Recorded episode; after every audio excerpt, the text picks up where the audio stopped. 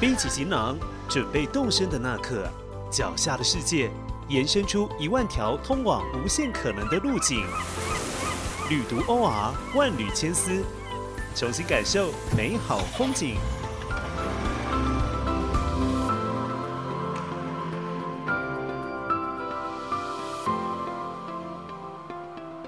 喜爱出国旅游的人们，想必对搭飞机并不陌生。不过，飞机票价和等级千百种，对于那些口袋有限的旅客，想时时搭商务舱或头等舱就成了一种奢侈。究竟有什么样的小撇步能搭上梦寐以求的舱等呢？本集的万缕千丝节目，就让我们跟着主持人 Tiger 一起搭上商务舱，体验美好的空中旅行。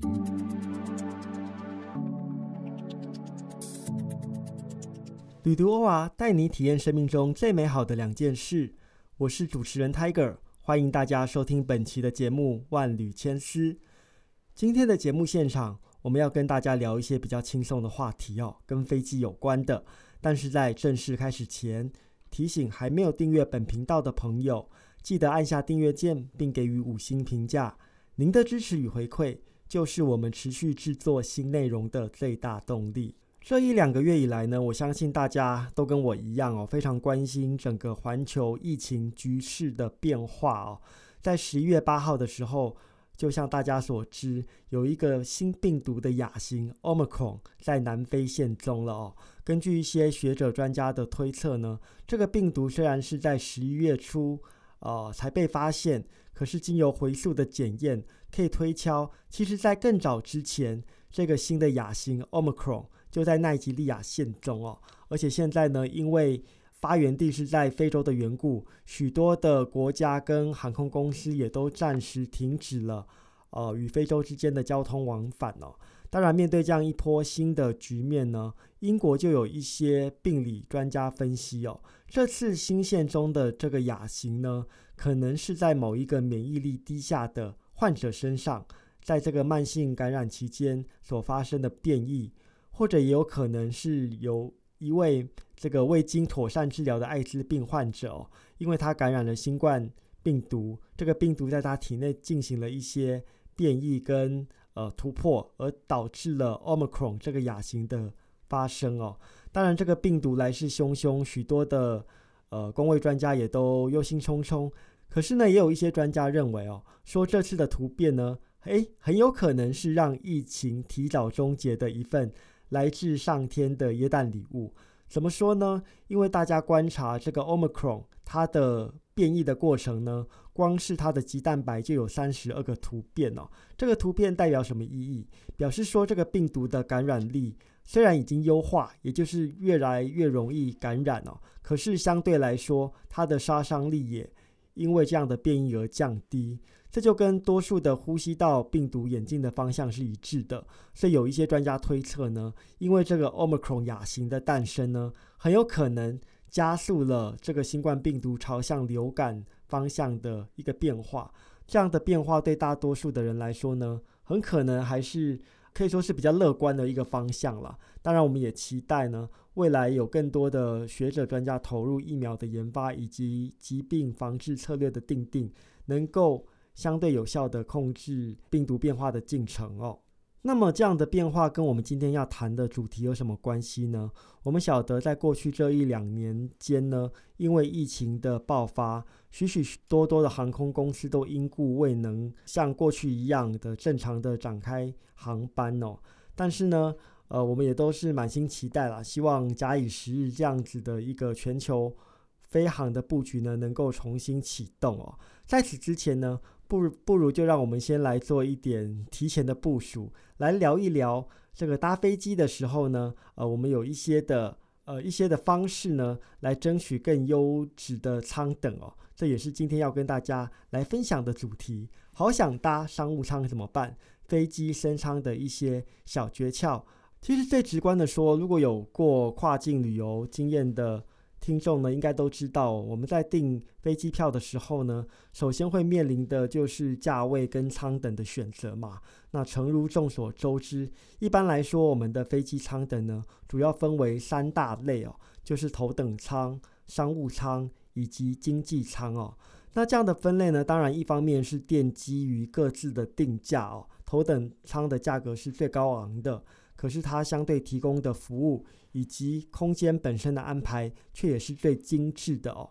那依次类推，这是在价格上的区别。而在整个座位形态的分布上呢，如果大家上过飞机，就会晓得哦，越靠近出入门的舱等呢，通常的等级也就越高。换句话说，头等舱跟商务舱在整座飞机的空间分布上，一般都是属于靠近机头，也就是出入口的这个位置。那越往后呢，则是依序的下降，变成了比如说豪华经济舱啊、经济舱这样的一个分配哦。所以，我们一般来说呢，进到飞机里头，先不要问各自的定价，光从头等商务跟经济舱的空间分布呢，大概就可以回推它各自所代表的一个价位取向哦。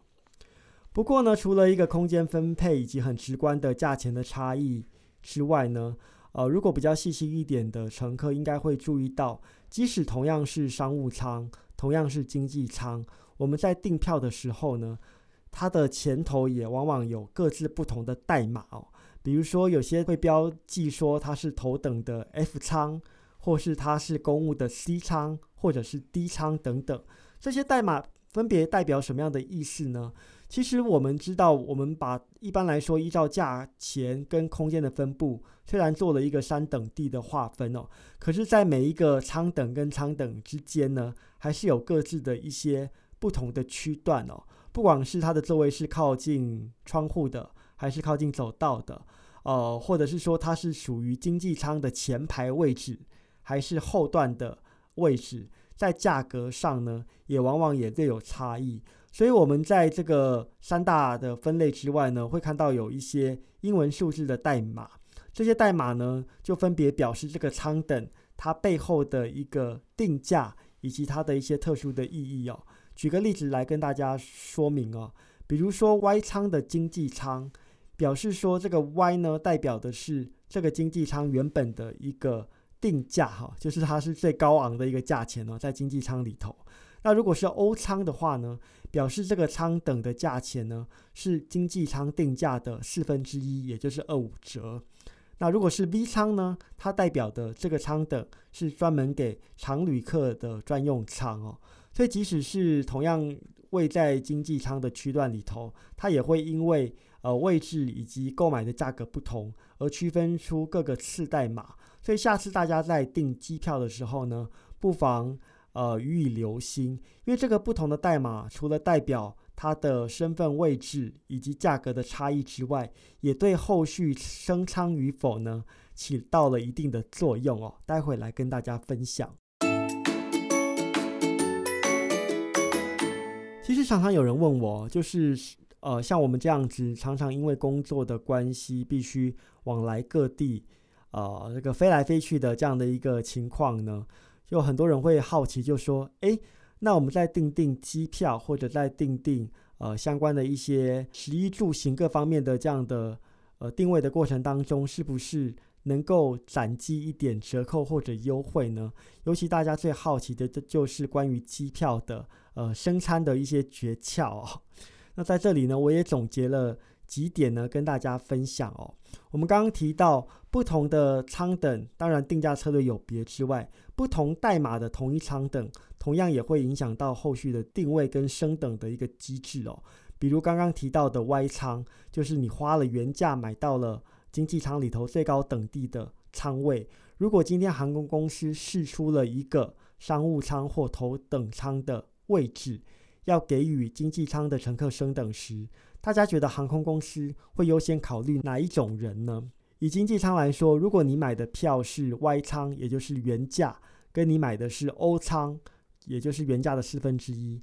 在这种情况底下，如果只有一个座位的话，航空公司当然会优先将舱等让渡给花全票购买经济舱座位的乘客啊。我想这个是非常直观的一个想法，因为在前段的付出当中呢，这样的乘客已经付出了更多的成本在购买仓位上哦，所以当试出一些优惠的话呢，这些在呃经济舱高仓位的人呢，就更容易被航空公司呃发现，然后予以升舱哦，这个是非常直观的一个嗯升舱的前提哦。那即使是用同样的价钱购入的话呢，还是有一些秘诀呢，可以帮助大家在后续的登记过程当中呢，有机会更容易比别人升到更高等地的舱等哦。第一个要跟大家分享的就是忠诚的回报哦。大家晓得，现在很多的航空公司都推出了所谓的会员制哦。那即使你是在最低门槛的基本的会员，那相比于没有会员级的乘客来说呢，也是更容易被航空公司列为优先升等的对象之一哦。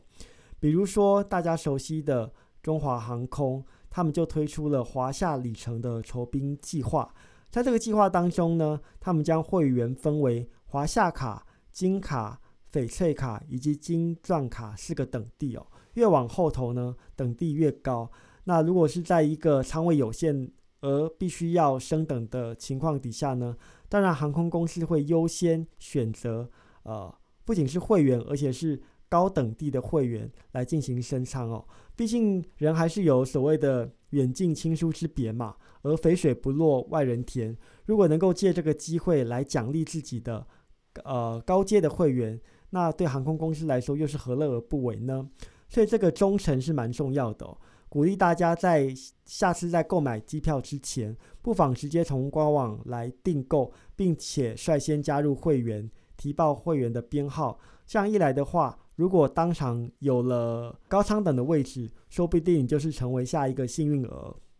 除了申请成为会员之外呢，还有一些比较直观的方式哦，大家可以留意一下。有些航空公司跟信用卡的发卡银行呢，进行了一些优惠的结合结合，推出了许多的合作方案。那有些方案呢，甚至连日常的消费也有机会转换成为点数，而这些点数是可以用运用在后续的购置机票上头哦。所以大家可以去比较一下一些。优惠的方案，如果各位是小七的常客的话哦，它有一些特殊的信用卡是针对小七消费所推出的，而这些日常的消费呢，就可以成为后续呃升舱甚至是兑换机票的好帮手。所以这也是结合优惠，然后呢一鱼两吃的一个方式。如果有意要以比较便宜的价钱呃获得升舱的朋友呢，不妨也多加留心。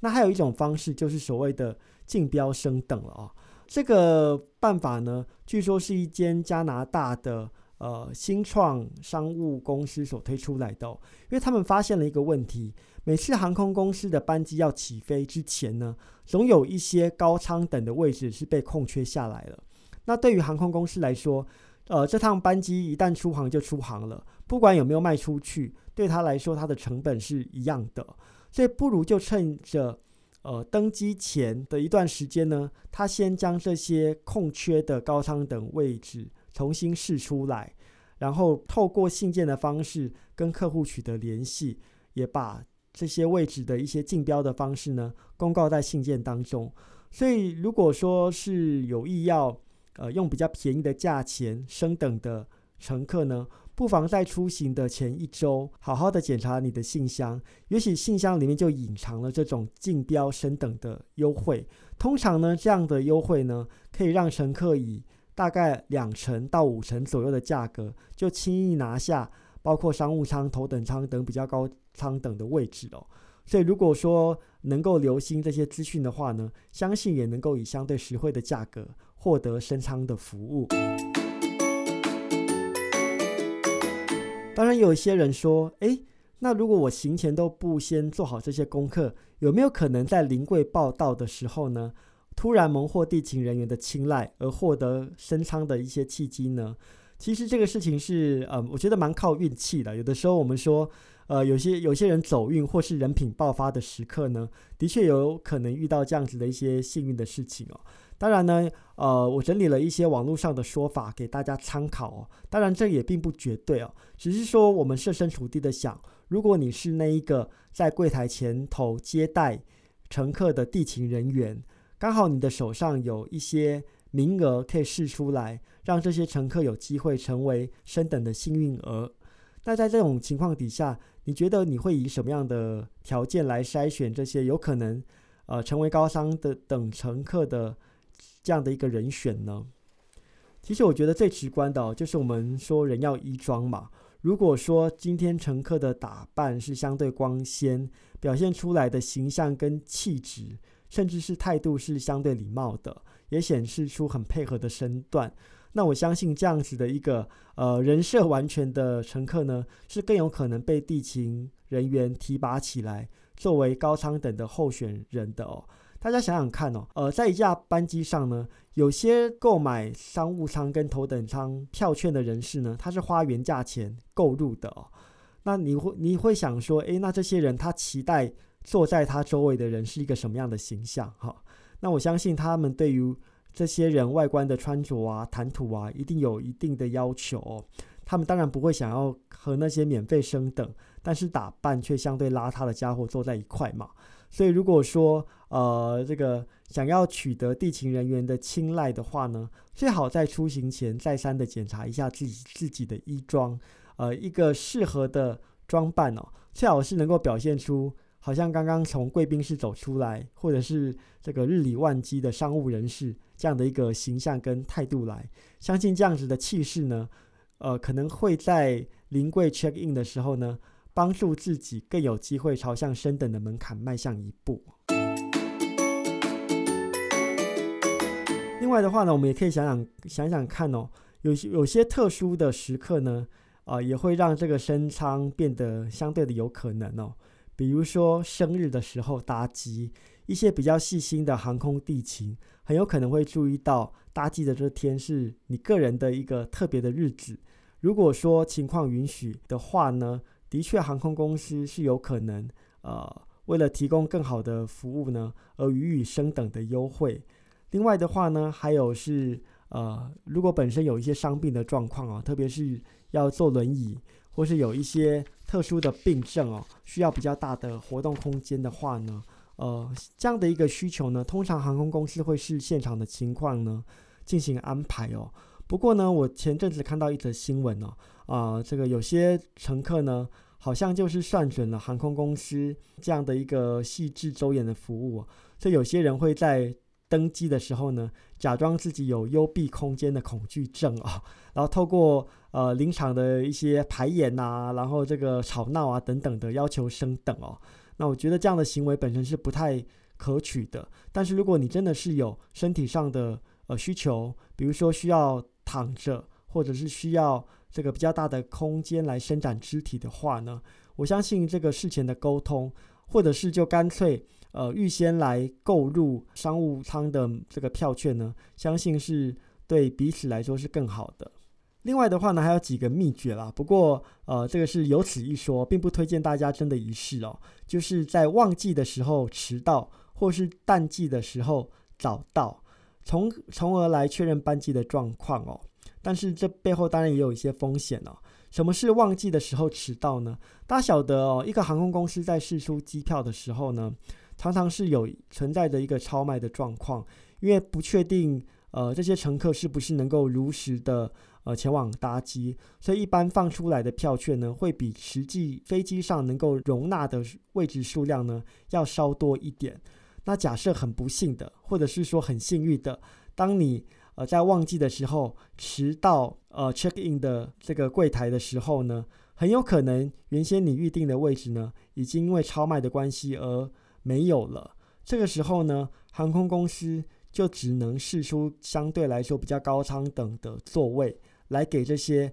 迟到的旅客哦。那这当然是一个呃很取巧的一个方式了，但是。或许也存在着些许的机会，只是真的要拿捏好啊，不要到时候因为迟到没有赶上班机，或是因为迟到招致飞机上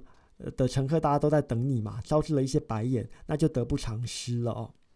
除了旺季迟到，刚刚也提到，就是淡季早到，可能也是一个可行的策略了。因为旅游就分所谓的淡旺季嘛，旺季一般是指寒暑假这样比较长的假期，或者是星期周末等小年假等等啊。如果你是在周间的淡季早到的话呢，呃，有可能航空公司为了要平衡飞机的前后的重量呢，它会额外的试出前端的比较高舱等的座位。这个时候，如果你是当天当当个航班第一个报道的，那很有可能航空公司就会将这个特权优先让渡给你哦。所以这个淡季找到，忘记迟到的策略呢，背后分析起来好像也有它的一些道理。最后呢，我也提一下我自己的呃过去的一些被升等的经验好了。我记得有一次我要飞往沈阳的途中呢，我订了南方航空的机票哦，结果在订购后呢，我发现哎，两段的航程我都是支付经济舱的票券，可是其中的一个航程呢被升等了，升等到商务舱哦。那后来我也在分析这样的一个单程升等的用意。或者是机制是什么？我猜测可能有两个方向哦，因为出差的关系嘛，我常常要在各地飞来飞去。可是南方航空是过去我比较少搭乘的一个航空公司，所以很有可能是航空公司得知了我之前的一些飞行的记录，他想要透过这样的一个升舱的方式，让我有机会体验南方航空的服务以及高舱等的配置，从而呢。可能有机会，我会转化成为他们潜在的一个课程哦。就他透过安排一个单程升舱的体验呢，呃，一方面也有一个广告效益在啦。希望我能够借此呢，注意到南方航空在飞行上的表现哦，从而呃提升后续订购他们家机票的机会，这是一个可能性。第二个可能性呢，我在猜，因为那段时间呢，我密集的向同一家旅行社订购机票。那可能是因为我累积了一定的扣打或者说声望吧，所以旅行社也有可能是动用了一些呃内部的关系，帮我安排了一个单程升等的服务哦。总而言之呢，这个过程呢，乍看之下好像是没有逻辑关系的，可是细细分析起来呢，可能这样的升舱背后，呃，对航空公司来说有他们一定的商业广告的需求，而对旅行社来说呢。也能够透过这样子的一个升舱服务，巩固他跟顾客之间的关系。所以我猜测，我这一次的免费升舱呢，背后可能有这两个因素在推动。另外还有一次呢，比较特别了，是我要去丽江过生日哦。那个时候我就去呃，从官网上参考了东方航空飞丽江的一个机票呃的价格哦，结果我发现一件很神奇的事情哦。该个航线呢，它的商务舱呢，竟然推出了一些优惠，就是如果一次购买两个商务舱的座位的话呢，它的总价钱要比一次购买两个经济舱更加便宜哦。那为什么会有这个情况呢？我后来也做了一个自我的分析哦，因为台湾飞丽江这条航线呢，长期以来是由东航呃营运的，特别是直航航班的部分哦。但是大家晓得，丽江它并不是一个商务城市，而是一个以旅游观光见长的城市。所以很多的台湾游客到丽江去呢，主要是观光需求。那过去也有很多的是以一种团队的形式呢，呃，包机包团的方式呢，来维持这条航线的营运哦。换句话说呢，以这条台湾飞丽江的航线而言呢，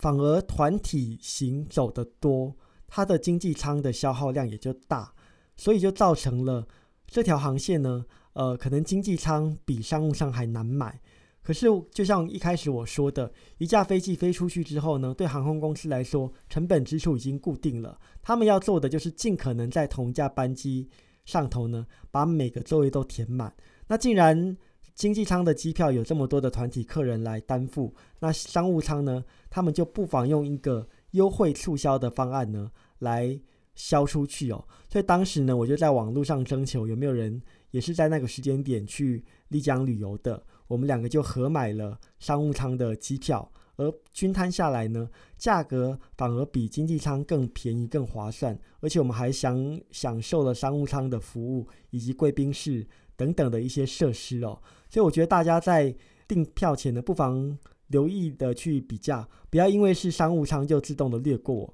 说不定有一些隐藏的优惠就藏在一些细节里头。那这些经验呢，也跟大家来分享哦。另外呢，我也还看到一个讯息了，我觉得非常有意思哦，就是我们一直在讲说升舱的小秘诀。那在这边要分享的是，诶，什么样的情况会比较难被升舱呢？其实也是有的。第一个呢，就是如果你是购买团体票。就是你是跟着一个大团体一起出游的话呢，呃，因为这个票券本身可能有一定的优惠，所以你就很难从一群人当中脱颖而出哦。所以呢，这个相对来说呢，如果你是单人旅行，或是你是一个这个孤家寡人的情况底下呢，反而更容易升舱哦，因为要升一个人的舱等，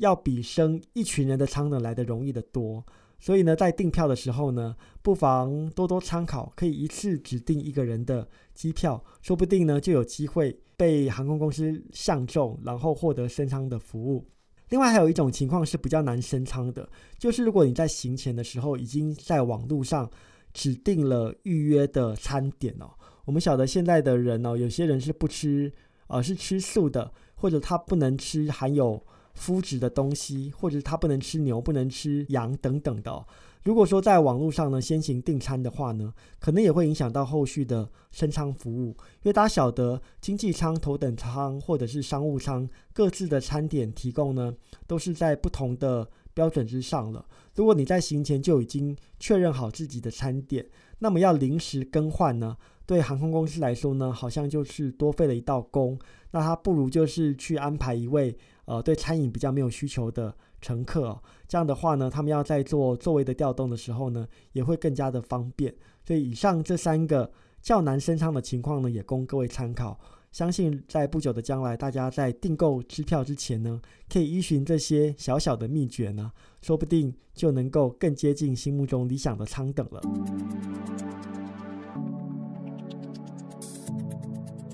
今天的节目跟大家分享有关于。搭机升舱的一些小秘诀，节目就进行到这里。如果对这个主题有兴趣，可以上网搜寻“旅读 OR”。我们在每一期的杂志中都有相关的报道内容，欢迎大家进一步研阅。如果想获得最新消息，别忘了追踪“旅读 OR” 的脸书以及 IG 专业，并加入“旅读播客”的脸书社团。喜欢本频道的朋友，别忘了按下订阅键，并给予我们五星的评价。旅读欧啊，期待再次上路。感谢收听这一集节目内容。万缕千丝陪您探索一万种旅行他方的目的，换位一千种思考生命的方式。如果喜欢本集内容，欢迎上网搜寻“旅读 OR” 获取更多资讯。万缕千丝，期待能在下一回声音的旅途中与您重逢。